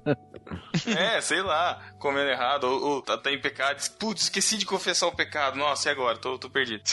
Não é isso, sabe? É uma, é uma celebração, é uma alegria, cara. Tem que ser uma alegria, tem que ser um momento de. Tô procurando palavras difíceis pra falar, mas é isso mesmo. Tem que ser um momento de comemoração, cara, sabe? Tem que ser um momento alegre de lembrar daquilo que ele fez por nós, daquilo que ele proporcionou a nós, né? E daí sim gerar reflexão de, meu, o que, que eu tô fazendo pra, de uma certa forma, recompensar isso diante dele, sabe? O que, que eu tô fazendo em troca? Não que eu deva fazer pra conquistar a salvação, não é nada disso, mas o, Uma resposta, né, Pedro? Exatamente. O que eu tô fazendo em troca disso? O que eu tô fazendo em resposta a isso? Ele tá me, fei- me fazendo tanto isso, me fazendo tanto, ele tá me lembrando tanto, ele me faz lembrar tanto do que ele fez por mim, sabe? E o que eu tô fazendo? Como eu tô servindo? A nossa vida, exatamente, é de santidade, mas é um momento e, interessante para que a gente possa é, se voltar a Deus, né? Se voltar e falar assim: peraí, vamos, vamos acertar os ponteiros, vamos, vamos de novo seguir pro caminho. É, A ceia, nesse, nessa perspectiva, Pedro, eu acho que é muito o resgate do soldado Ryan, cara. Porque você lembra o início do filme? É um senhor na frente de um túmulo, né? E você não entende o que tá acontecendo. E aí o filme passa e você entende depois que aquele túmulo é do cara que salvou ele.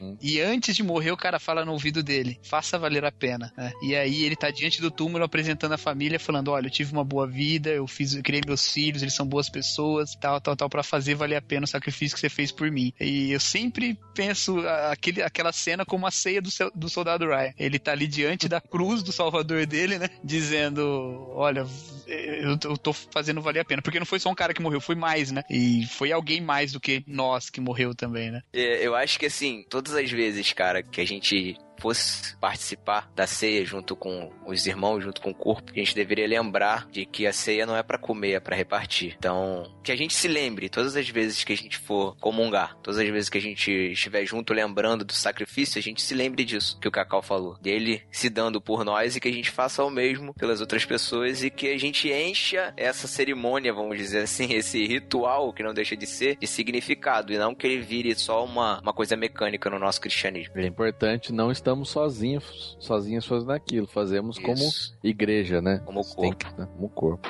E a gente falou aqui de todas essas questões, né? Acho que ao invés de centrar, às vezes, como acontece esse debate sobre ceia e como é que se dá a questão da tal, acho que o importante é a centralidade de Cristo no momento, a visão de quem nós somos, limitados, razão pela qual ele tem que usar esses recursos é, pedagógicos para a gente lembrar constantemente do nosso Salvador, que nossa tendência seria esquecer com muita facilidade algo tão grande e é o que dá sentido a toda a nossa vida, a igreja. Não existe igreja que não tem sem ceia, sem batismo, não existe igreja cristã caracterizante. Então a ceia ela é ela tem que ser realizada justamente com esse pensamento da cruz de Cristo, do sacrifício dele, da nossa indignidade e acho que isso tem que estar sempre no nosso coração, porque um dia nós estaremos com o nosso mestre, não vai ser mais só um memorial ou só uma lembrança, ser um momento de estarmos frente a frente com ele, sabendo que, como o Cacau falou, né, valeu a pena viver e buscar viver por ele até chegar o dia em que a gente se encontre com o nosso mestre. Amém.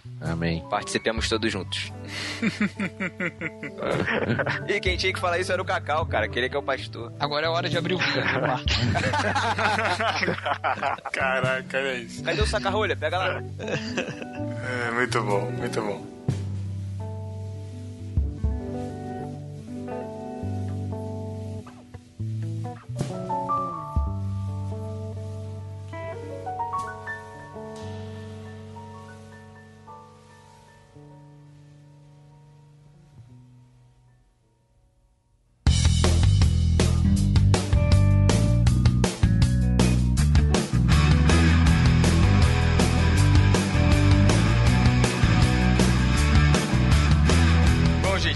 isso, Everton. Muito obrigado, cara, pela participação aí no podcast. Valeu, Zaço, pelas contribuições. Pô, eu que agradeço aí. Fique à vontade para voltar sempre. Convidaremos você para voltar outras vezes. Pô, valeu.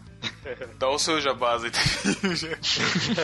Cara, meu jabá, eu achei no Graça tá lá, né? Um dos melhores podcasts aí da Podosfera aí, fazendo tipo com todos nós aqui. Um dos. Meu- Não é jabá, é jabá com girimum. Ai, Nossa, Deus. Thiago. Ah, Vamos rir aí, eu tô rindo aqui no. mas enfim, você me acha, e não só eu, mas todo o conteúdo lá do AG no achandobraca.com.br. Você acessa, tem podcast, a gente tem alguns vídeos lá também. E aí você pode conferir lá o que a gente produz também. Cacau, valeu Zaço aí também. Pô, eu que agradeço aí vocês me chamarem pra gravar esse, porque gosto muito desse tema, cara. Fiquei feliz pra caramba. Então é isso, deixe seus comentários, mandem suas epístolas, seus recados, compartilhe o podcast e até 15 dias. Valeu, galera. Tchau. Tchau. Valeu!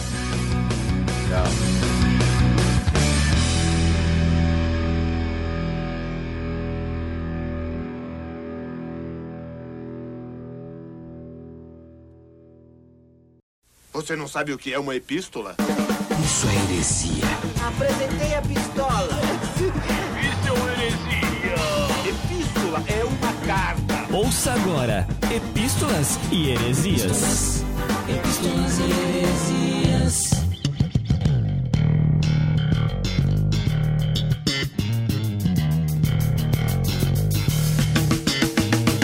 Estamos na leitura das epístolas heresias do podcast número 81 sobre protocolos sociais. epístolas são protocolos sociais? Eu acho que sim. Como assim, epístola só? Porque agora virou um protocolo a gente ler as epístolas. Agora? É obrigado. Desde o primeiro, é. Ah, desde, tudo bem. Desde o primeiro não, porque o primeiro não teve. Ah, tá. Tá. Então a partir do segundo se tornou um protocolo. Isso. Muito obrigado. Também é um protocolo, a gente dá uns recadinhos no início aqui, né? Grupo do Telegram, você já deve ter escutado no início.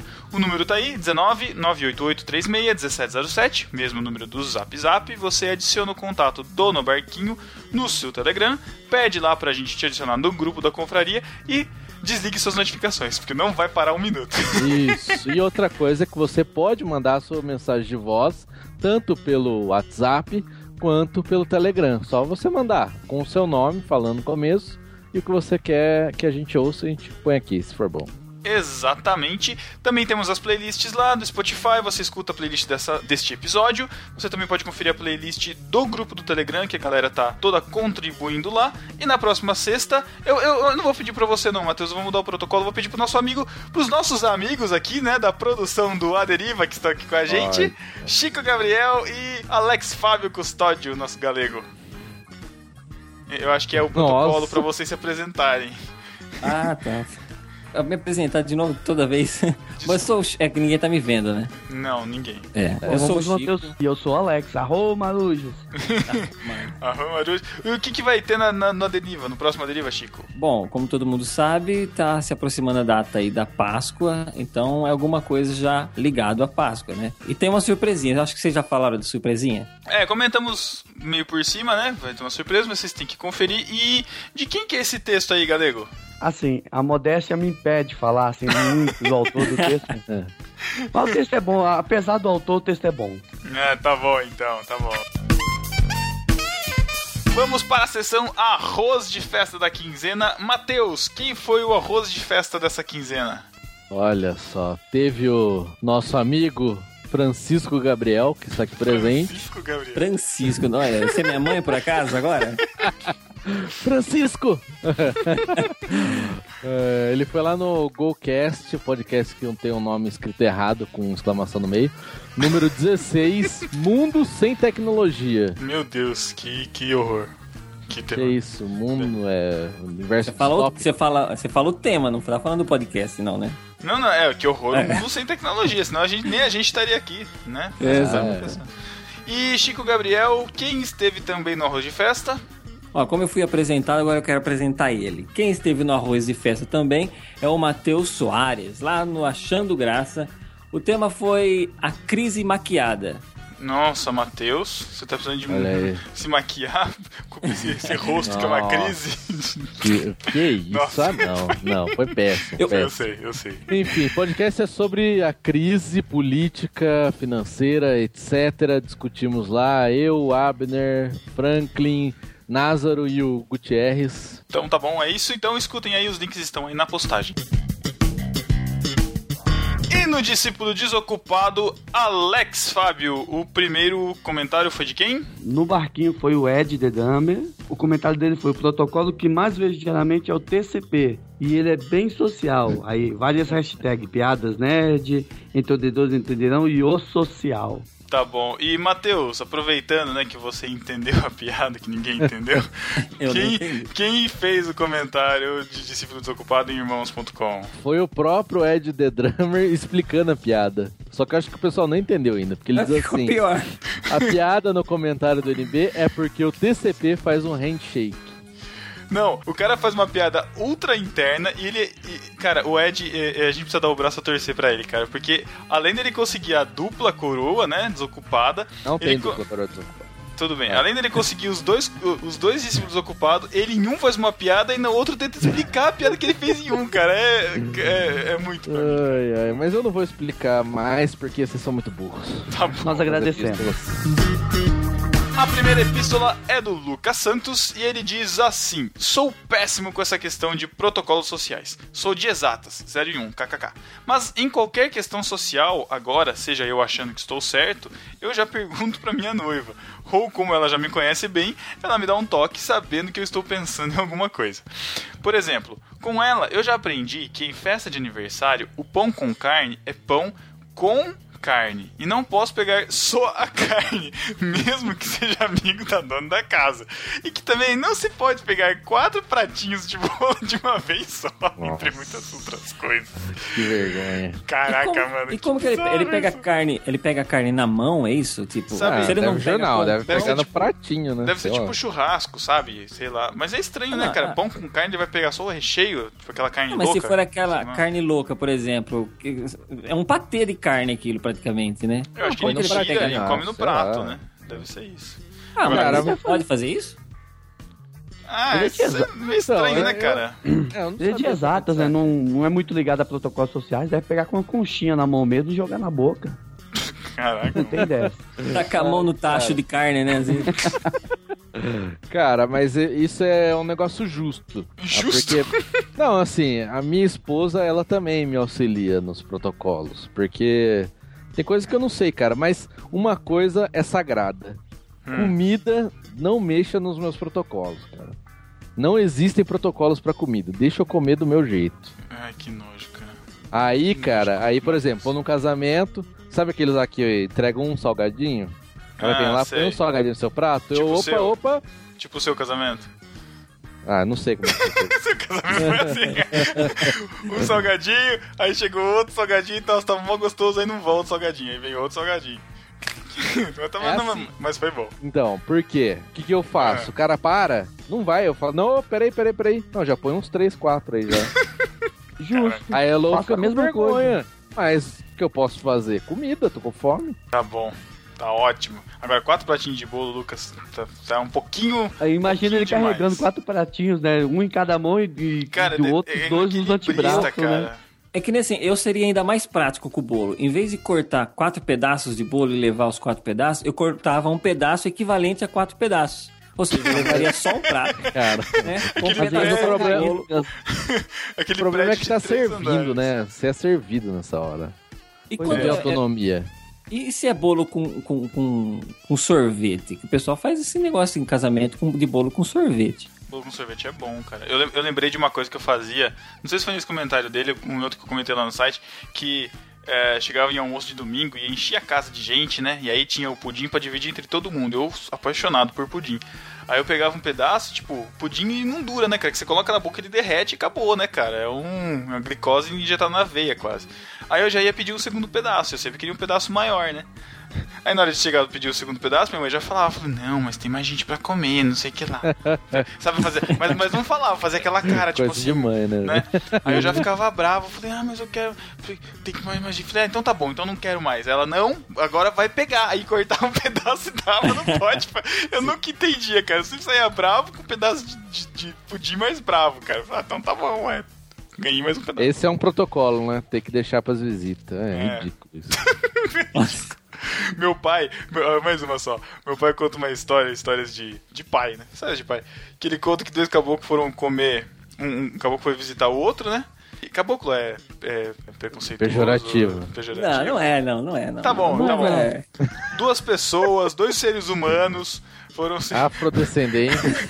não, não, não tem nada a ver com isso.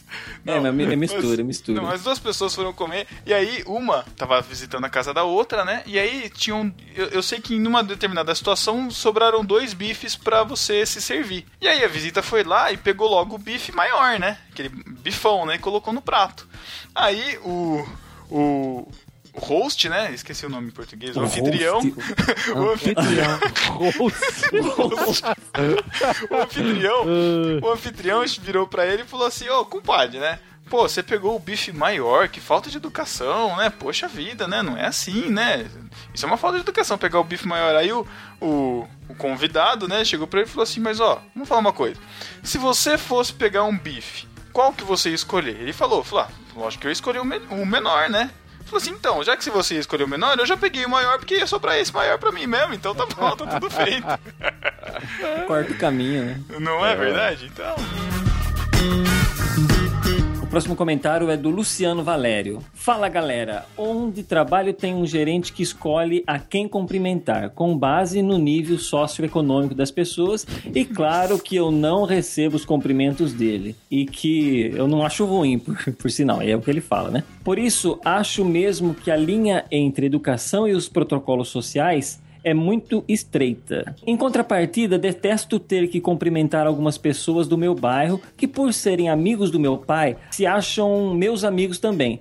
Detesto quando ah, a pessoa nunca trocou ideia comigo e já vem me chamando de Lu. Cara, isso me dá. Sabe? Uh, Bom, um abraço. Esse negócio de, de, de vizinho ter que ser amigo de vizinho é meio, meio tenso, né, cara? Eu fico... Cara, na sua casa, na casa da sua mãe devia ser tenso, hein, Pedro? No, meu, eu, eu já falei, acho que eu já contei num podcast tem o Big Brother na frente de casa, né, cara? Então eu tenho, que- eu tenho que praticamente cumprimentar, porque senão a pessoa não. eh, eh, Quer dizer, cumprimentando não, a pessoa não para de olhar. Então eu cumprimento pra não ficar chato, porque é muito, muito desagradável, cara. Ai, ai. Muitas vezes eu passo pela pessoa mais antissocial do mundo, porque se passou de um palmo do meu nariz, eu não reconheço feição, eu não reconheço. Não sei quem é que tá falando comigo. Um borrão branco, E- né, cara. É um borrão. E de repente, na igreja, os irmãos vêm comigo e falam: Ô irmão, eu passei pelo senhor, dei tchau, pulei, sacudi bandeirinha. O irmão não viu, aí eu tenho que explicar: Ó, irmão, passou de um pau no meu nariz, eu não enxergo. Tal, mas grita mais alto, talvez, talvez eu não, talvez não fala isso, Alex. Não fala isso. Não pode falar Fala isso, porque senão você vai ser vítima daqueles irmãos que lá do outro lado da rua grita Paz do Senhor, Alex! Nossa. Só pra falar Não, que e- eles te viram e você não, entendeu? E ainda tem um agravante do fone de ouvido. Nossa, o Alex ele vira um. Caraca, mano. O cara não enxerga, não escuta, vai ficar, fica difícil, mano. Praticamente demolidor, ué. Não, ele, se, ele seguia pelo olfato. Pelo olfato, pode crer. Sentiu o cheiro de tererê ou, ou, ou chá de lobinho, o Alex tá indo, né, cara? Chá Pois de é. lobinho, ele ainda não resolveu essa pra gente. Já digo, já digo já, se você for lá dessas bandas aí, Mato Grosso, né? Mato Grosso do Sul. Mato Nossa. Grosso do Sul, se você estiver por aí, vê o Alex na rua, já vai dar um abraço já. Direto, não precisa falar nada. Verdade. Isso, faça assim. Eu sou uma pessoa, eu sou uma pessoa que gosta de afeto, eu só não pareço gostar. Pode ser um abraço, pode ser um abraço por trás também? Não, ô, Chico, ô, Chico, Chico, calma, calma, Chico, calma. Mantenha o respeito. Última epístola da podcaster do Delas, que é a Laís da Andréia. O Delas tá famoso aí, cara. Sem comentários no, no podcast. Pô, Sem bastante numeral, né? download. Que pena, né? Ó, vamos comentar, gente. Tá sem. Sei. ai, ai, ai. É, bom, ela diz assim: transporte público é tenso em termos de protocolos sociais. Tem dias que eu fico torcendo para não encontrar ninguém, só para poder ler um livro que tá muito bom ou ouvir algum podcast que deixei pela metade. Tenho dificuldade de me desprender de qualquer papo furado nessas circunstâncias. Meus fones são minha proteção e eu abuso muito disso. O fato de eu não enxergar dá muita margem para perguntas toscas e afirmações sem noção. Tipo aquelas perguntas que a gente fez no podcast com ela. Coitado. Pra quem, é, pra quem não sabe, a Laís da André é cega, né? E ela grava um podcast lá, Visão do Cego, com a gente. E depois o surdo também ouve, né? Que ela não é surda, ela não escuta, mas enfim, né? Pra falar sobre, sobre surdez. Isso. E ela continua: Quanta bisbilhotice no celular, arranjei uma solução para isso. Um aplicativo que escurece totalmente a tela. Sim, eu posso. Caralho, Ah, é verdade, né? Isso é muito E aí, maneiro, né, Sabe cara? o que é melhor? Economiza bateria, cara. Putz, pode crer. Sem a tela deve durar, sei lá, uma semana a bateria. Nossa, caraca. Não, mas ela escuta bastante coisa, né, cara? Ela consome bastante áudio e, e, e ela também tem o leitor de tela, né? Porque Tá, o áudio, não, o áudio bem, também consome bastante. áudio- mas, mas com é certeza. menos. Mas tipo assim, ela precisa de um aplicativo pra fazer isso. O meu é só desligar do lado, assim. É porque, sei lá, né? Às vezes Ah, se ela... tá aberto, acho que o leitor É que de página. parece, se eu entendi bem, o leitor de tela usava com a tela clara, mesmo ela Ah, é. não olhando pra tela. Então ela arrumou um aplicativo que escurecia a tela. Eu acho que é isso. Isso. Agora. Laís, seja melhor, manda um benchmark aí, quanto tempo dura sua bateria, porque... Sacie minha curiosidade, por, por favor. Vai que o Matheus vai, vai começar a usar só pra economizar a bateria. Vai treinar, né, cara? Muito Sabe que é uma boa, né? Eu já pensei nisso. Tipo, você tá Ah, no pelo amor carro... de Deus, Matheus, vem não uma vale men- o Não, tô, não, tô falando sério. Você tá no carro, vem uma mensagem, beleza, ó, já ouve, não precisa nem tá ligado. Ou usa o smartwatch, né, cara? Tá. Ah, que... né, tudo bem. Vai. Tá bom, tá bom. Agora vamos para as mensagens de voz do WhatsApp que o pessoal nos mandou. Confira aí rapidamente. Fala galera do No Barquinho, aqui quem fala é o André Oliveira do Rio de Janeiro. Tô muito feliz por ter ganhado o livro Quando as Pessoas São Grandes e Deus é Pequeno. É, tenho certeza que esse livro vai ser muito enriquecedor na minha vida espiritual. Quero também dizer que fiquei muito feliz por vocês terem lido o meu testemunho nas últimas epístolas e declarar sobre a vida de vocês, caras, que vocês continuem sendo essa bênção na vida de tantos jovens, continuem alcançando aí essa nossa geração de juventude, essa, essas, essa geração de pessoas que estão sedentas por Deus. Nós, nerds, também temos o nosso espaço. Um grande abraço, fiquem com Deus e é isso aí, galera. Fala galera, aqui é o Ariel do Propaganda, aqui de Jundiaí, São Paulo. Muito da hora o podcast sobre protocolos sociais, gosto muito do tema, porque eu sou um cara bem restrito no Facebook e acabo não usando tanto quanto as pessoas que eu sigo. É, eu queria falar um pouco sobre o casamento, que vocês falaram que é muito caro e realmente eu sou um profissional que trabalha em casamentos e o valor acaba sendo muito caro porque as exigências são muito altas. Então, se você faz muito ou pouco, as exig- as exigências da noiva, principalmente, sempre vão ser acima daquilo que, que você fez. Então, o preço ele precisa ser um pouco é, compensador né, dessas exigências, porque nós, os profissionais de casamento, somos muito cobrados por causa disso.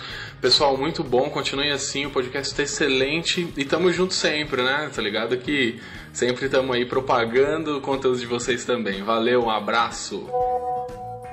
Olá, tripulação do No Barquinho, eu sou Robson Loureiro, tenho 29 anos e sou daqui de Manaus. Ouço vocês já há quase um ano, mas eu sou um discípulo ingrato que não manda mensagem, que não faz nada e pronto. Sinto muito por isso. Adoro o conteúdo de vocês, vocês são ótimos e estou sempre acompanhando, inclusive, os novos podcasts, o delas, inclusive, é, compartilho com a minha namorada. E é muito bom ter esse conteúdo cristão e um conteúdo inteligente para acompanhar e para conhecer. Sobre protocolos sociais, que foi o último podcast de vocês, eu não sei se é um protocolo ou é realmente só uma questão de educação, mas é incrivelmente horrível pessoas que falam alto no celular, sabe? Quando você tá dentro do ônibus e a pessoa tá lá falando sobre botar frango no, no fogo e coisas do gênero, e você não tá nem aí pra conversa da pessoa e a pessoa tá gritando no celular. Ah, enfim, gente, esse foi o meu comentário. Um grande abraço para vocês e continuem um bom trabalho. É muito legal poder estar ouvindo sempre vocês. Um abraço. Estamos chegando naquela sessão que todos os discípulos esperam ansiosamente. Chico Gabriel. Muito bem, vem chegando aquele que rompe todos os protocolos sociais e que não liga para o que pensam, não liga para o que falem, não liga para nada. Esse é o Mateus trazendo seu beijinho para todos nós.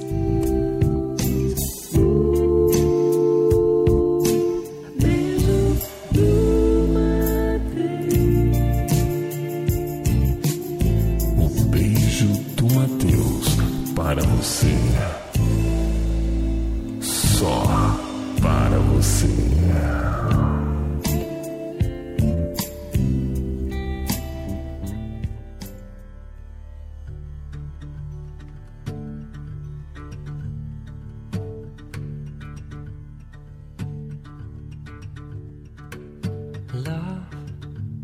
A funny thing.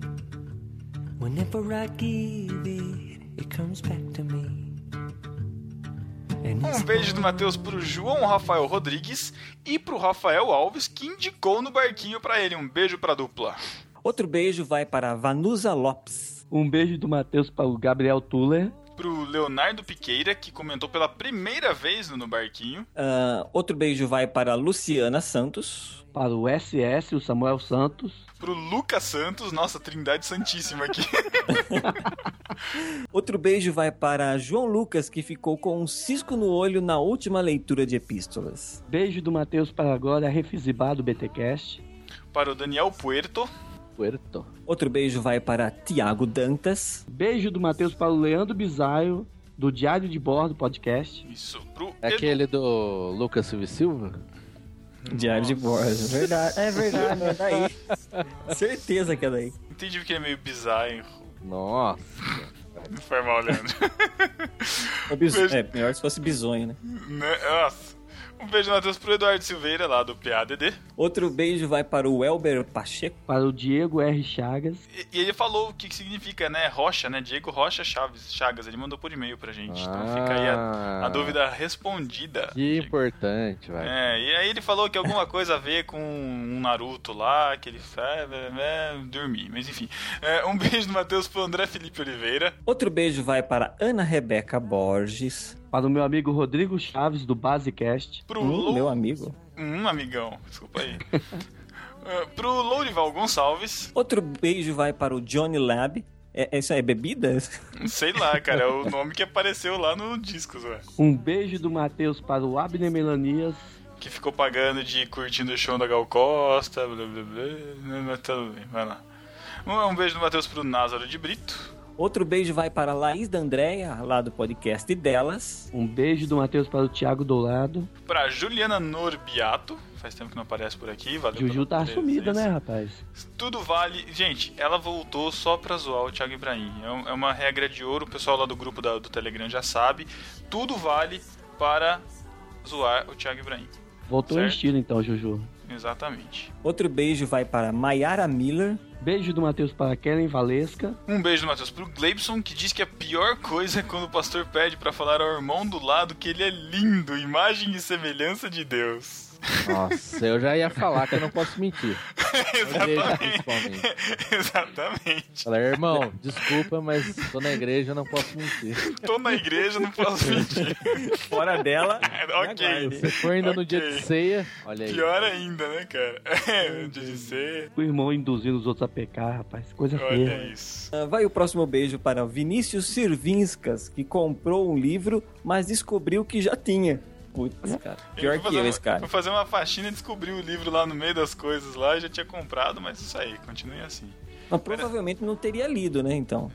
Exatamente, eu acho que ele, eu acho que ele realmente não havia feito a leitura, então. Beijo do Matheus para o Luciano Valério. Para a Nathalie Oliveira, que teve um beijo do Matheus negado. Que história é essa? Ela escreveu lá, falou assim: Ah, eu tive meu beijo do Matheus negado, que não sei o que, sei o que lá. Eu não lembro se ela mandou e, e o Thiago não colocou no último. Então tá aí um beijo duplo do Matheus pra Nathalie, que tava É reclamando. bem provável, o pessoal é muito relaxado. Não foi. Eu acho que foi Thiago é outro. muito relaxado. Não, eu acho que foi outro lá que a que a Jaque man- ia mandar um beijo pra ela emendando com uma outra pessoa, só que essa essa Nathalie não tinha escrito. Não tinha, então ela não ia receber um beijo, porque ela não mandou, não escreveu, não eu mandou acho que nada. Nathalie indicou o podcast pra uma amiga e a já quis mandar o beijo do Matheus e não deixaram na leitura passada. Foi isso. É, que mas aconteceu. mulher Tá bom, gente, não tem importância aí. Isso aqui, tá vendo? Pra causar discórdia, tem que acabar.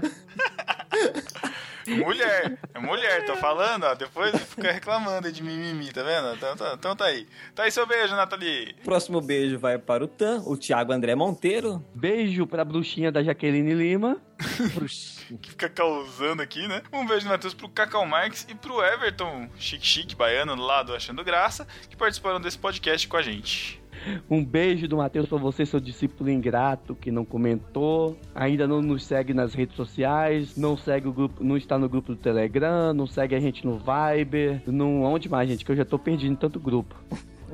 Manda mais, WhatsApp, manda mais que manda tá Telegram, pouco. Manda mais Isso, grupo que não tá manda pouco. dinheiro, não manda dinheiro, não compra o livro. Não comprou o livro, não comprou o Exatamente. livro. O link tá lá ainda, hein? Lá, no, lá no, no- no topo do site. Vamos lá. Então é isso. Até 15 dias. Tchau. Tchau. Tchau, gente. Tchau.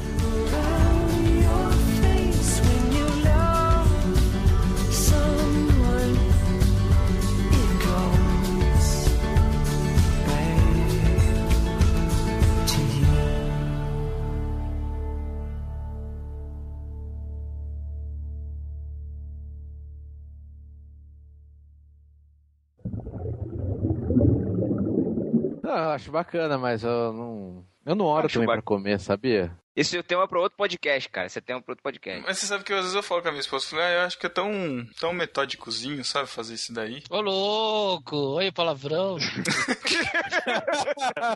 No momento que eu falei, imaginei.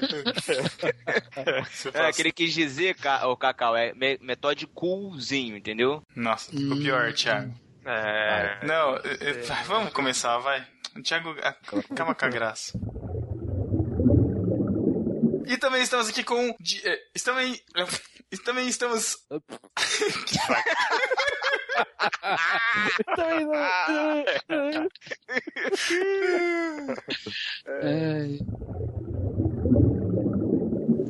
Ah, é. Pra le... Gente, peraí. Tá, tá, Cacau. peraí, acho que é o Cacau, cara. Toda vez. O Cacau tá com um ruído grave que quando você libera o seu som, Cacau, o grave aumenta muito e toma conta. Ainda tá? Só, Ainda acontece tá. isso no barquinho. tá- no, no BTcast tá não acontece isso. Você tá no notebook? Então, a bateria tá boa? Tá. Desliga da energia. Resolveu. Fala. Melhorou? Melhorou. Tá vendo? Tá vendo É? só? É, é, é isso que dá até um cara de TI no, no podcast. Não, só né? que, só que eu não posso deixar fora de energia. Ah, depois O você Lu coloca tá de novo. funcionando, pô. Não, é Quanto porque minha bateria, minha, minha bateria dura uma hora, só que ela tá zoada. Eu vou, É. peraí, que eu vou, eu vou passar, acho que o fio, se eu tirar o fio de perto do, do cabo é melhor, né? O fio de perto do cabo? É.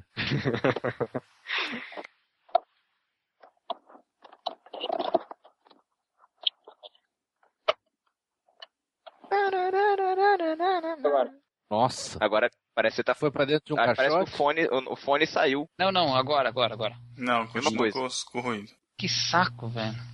Na hora que você falar, você, você desconecta o- a energia. é o jeito, cara. É o jeito. Gambiarre de É, podcast. ué. Ah, eu vou, eu vou. Aí, agora tá certo. Vai aí, vai, vai vendo aí quanto tá de energia e na hora que precisar. Melhorou falar. agora? Melhorou pra Aham, caramba. agora melhorou. Então beleza, vamos assim. Não, É, vou. Agora. Que saco, mano. E agora? não. Voltou. Tá. Não. Pera aí. Não. Ainda tá? Sim. Que É, saco. tá, men vai. tá menor, né? Mas ainda. Mas- vamos lá.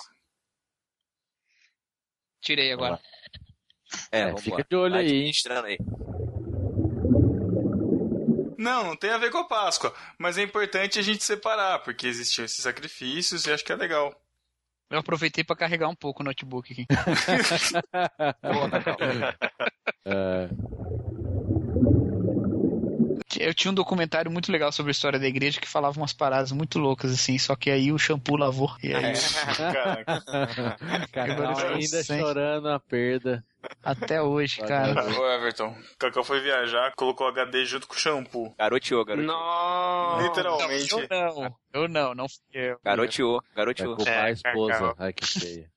Meus pêsames. Fez igual Não, mas Adão. ó, ó, a falar pra vocês, vocês procurem aí, ó. É um documentário da, da BBC, chama His- acho que é History of Christianity, sei lá, acho que é assim.